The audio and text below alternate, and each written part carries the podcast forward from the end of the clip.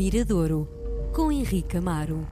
Hoje é dia de recebermos Henrique Amaro na RDP Internacional, o nosso mirador. Henrique, bem-vindo. Olá, Miguel. Vamos antes de olharmos para a canção que nos traz, e a propósito, sobretudo que é um comeback, é um regresso de um projeto que vai tocar ao vivo, gostava de falarmos um bocadinho sobre os sítios onde as bandas atualmente podem tocar eh, em, em Lisboa, no fundo, que é o, o sítio onde nós uh, nos cruzamos com mais facilidade. Temos o Altice, que é uma sala que leva muita gente e algumas bandas não podem lá chegar ainda, não é? O Coliseu, e, e depois acaba ali, não é? Temos a ala magna, mas não há aquelas salas pequenas, onde, por exemplo, Londres, eu lembro de ter visto os Massive Attack no princípio da carreira, onde estavam para aí 100 pessoas, não é? Não há esse espaço em, em, Lisboa, pois não? Eu acho que Lisboa é que está melhor servida. Eu aí não posso concordar totalmente contigo, porque, e, e não concordo contigo, acima de tudo, pelos últimos meses, porque voltaram, uh, o, por exemplo, uma sala que existia no Castoré. O Castoré, entretanto, no fundo, uma cidade, dentro, uma cidade de entretenimento dentro da, da cidade de Lisboa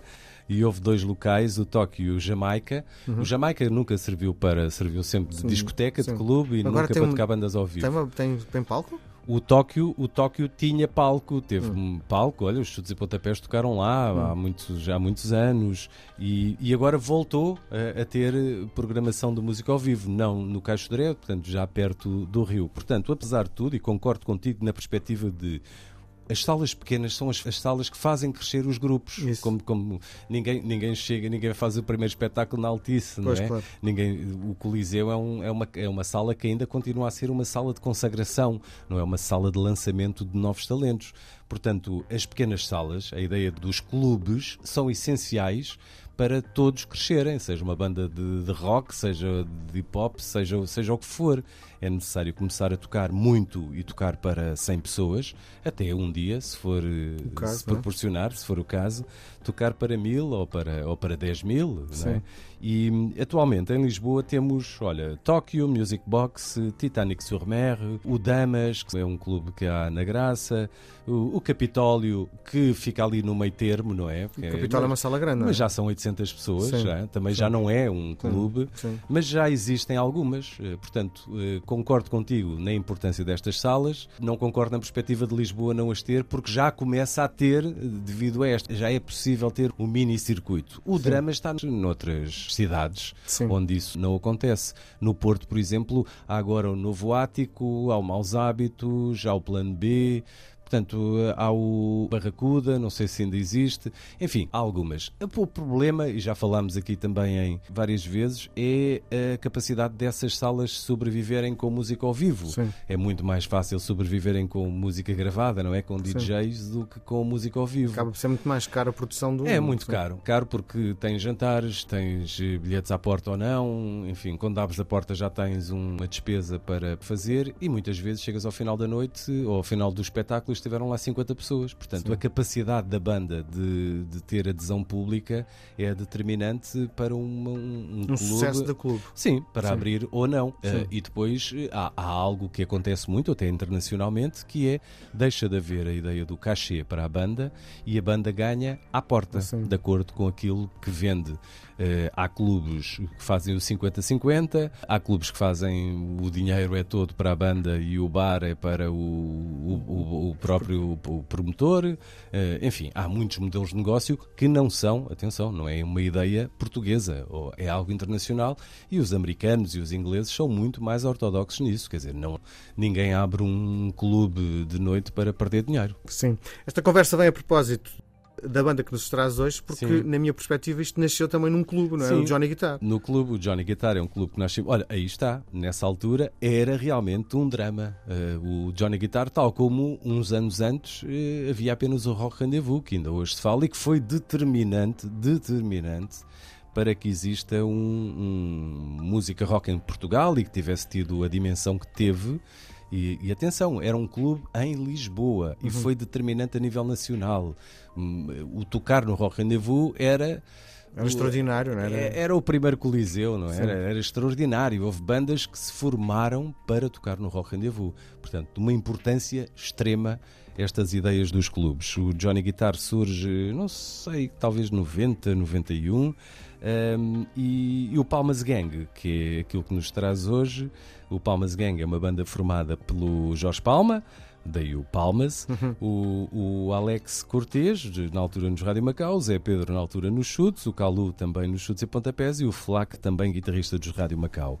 E é interessante, o, o, Jorge Palma nesta altura já tinha muito, uma carreira gigantesca, lembro que o Jorge Palma uh, fez este ano 72 anos.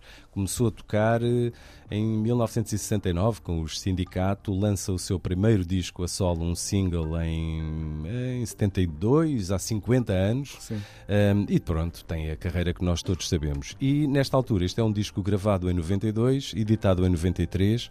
O Jorge Palma tinha gravado o seu último disco, Só, um disco de piano, uhum. só piano, um disco sim. lindíssimo. Sim, sim. Na altura não teve assim grande. É um disco que ganhou estatuto, ganhou importância e ganhou público com o tempo. Na altura foi um disco assim meio não diria ignorado, mas não se, não se deu grande importância e hoje é considerado um dos melhores discos na discografia do, do Jorge Palma. Não é um disco de originais, é um disco onde ele agarra em parte da sua carreira e toca só ao piano.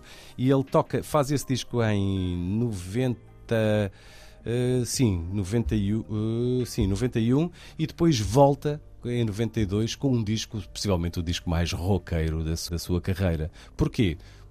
Sempre foi notívago, andava, andava na sua vida noturna e parava muito no Johnny Guitar, onde constrói uma, diria, uma relação de amizade que não existia até ali, era um, uma amizade passageira, Sim. e descobre estes músicos, o Flaco, o Caluz, é Pedro, o Alex, ficaram amigos para a vida, e, e essas conversas de noite resultaram então na, na vontade de fazer um disco Rock. Uh, rock.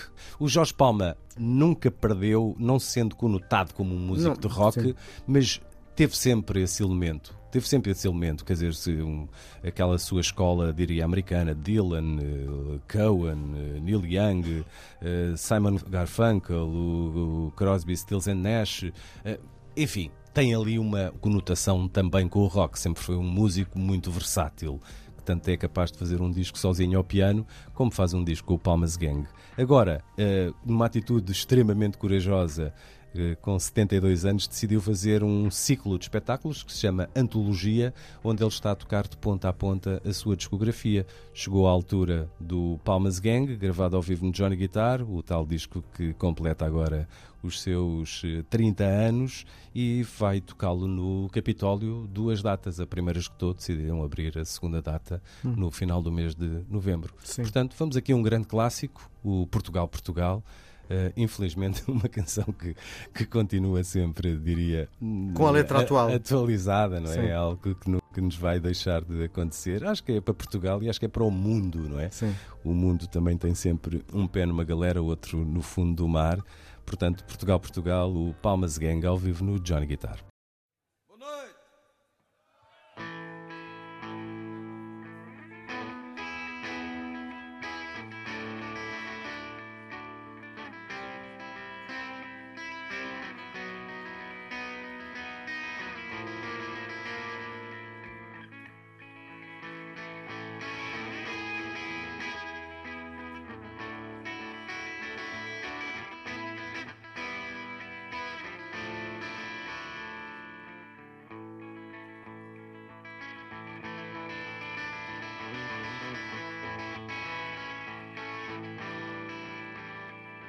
Tiveste muita coragem e acreditaste na tua mensagem.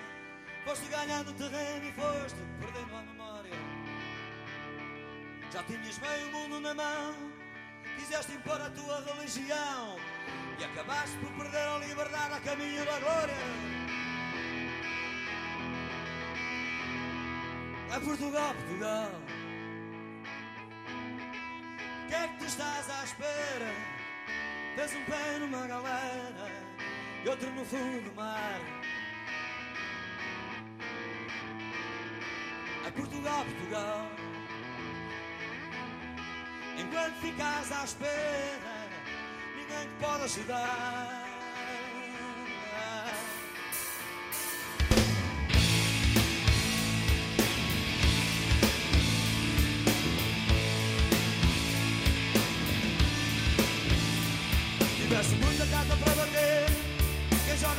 Aprender a perder. Que a sorte nunca vem só quando bate à nossa porta. Mas já se muita vida nas apostas. E agora está-se o desgosto às costas. Não se pode estar direito quando se tem a espinha torta. A Portugal, Portugal.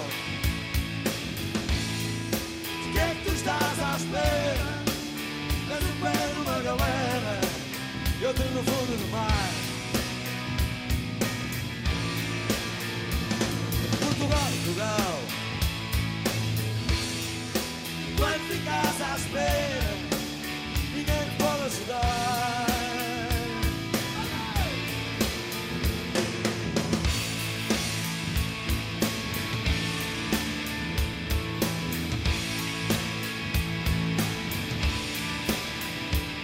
Fizeste seis pôr toda a gente numa linha Tocaste a alma e o coração pela ponta das tuas lanças Difamaste quem verdade dizia Confundiste amor com pornografia E depois perdeste o gosto de brincar com as tuas crianças